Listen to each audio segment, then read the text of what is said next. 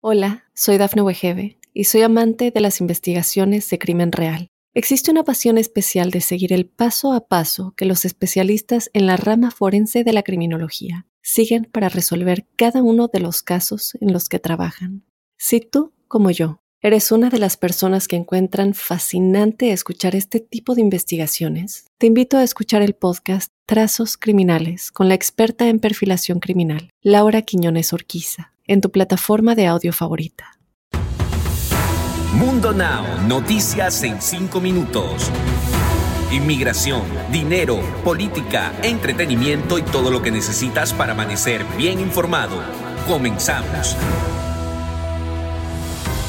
Hola, ¿qué tal amigos? Bienvenidos a Mundo Now. Les saluda Alfredo Suárez junto a Lidica Yazo y Daniela Tejeda. De inmediato comenzamos con las informaciones. Más de 170 indocumentados fueron detenidos el fin de semana en el Valle del Río Grande, en Texas, una zona abrumada por la llegada de migrantes y donde las casas de seguridad para albergarlos proliferan, informó la Oficina de Aduanas y Protección Fronteriza.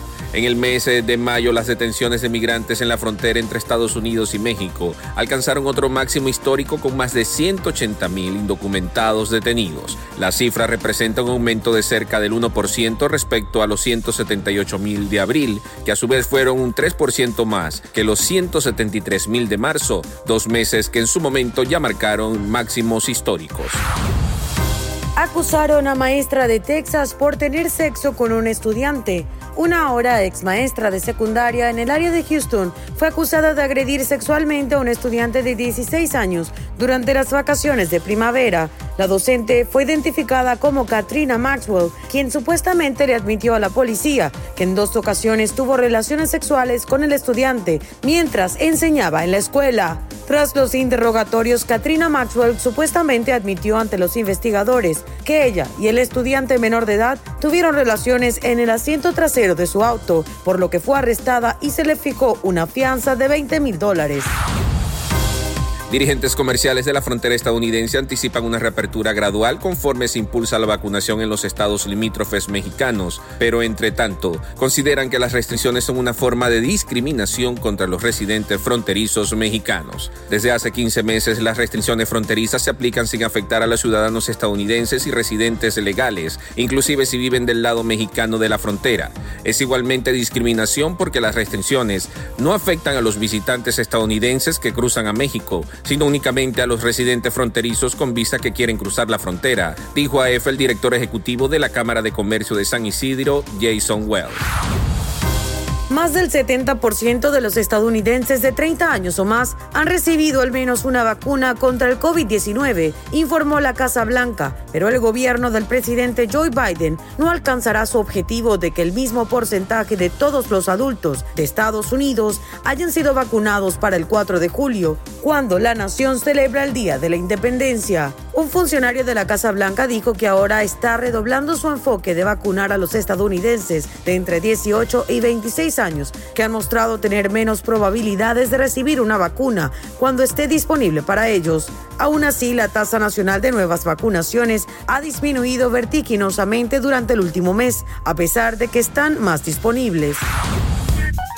Y ahora espero esté bien sentado porque le cuento que llegó el momento que más estaba esperando. Obviamente le hablo de lo más actual en el mundo del entretenimiento.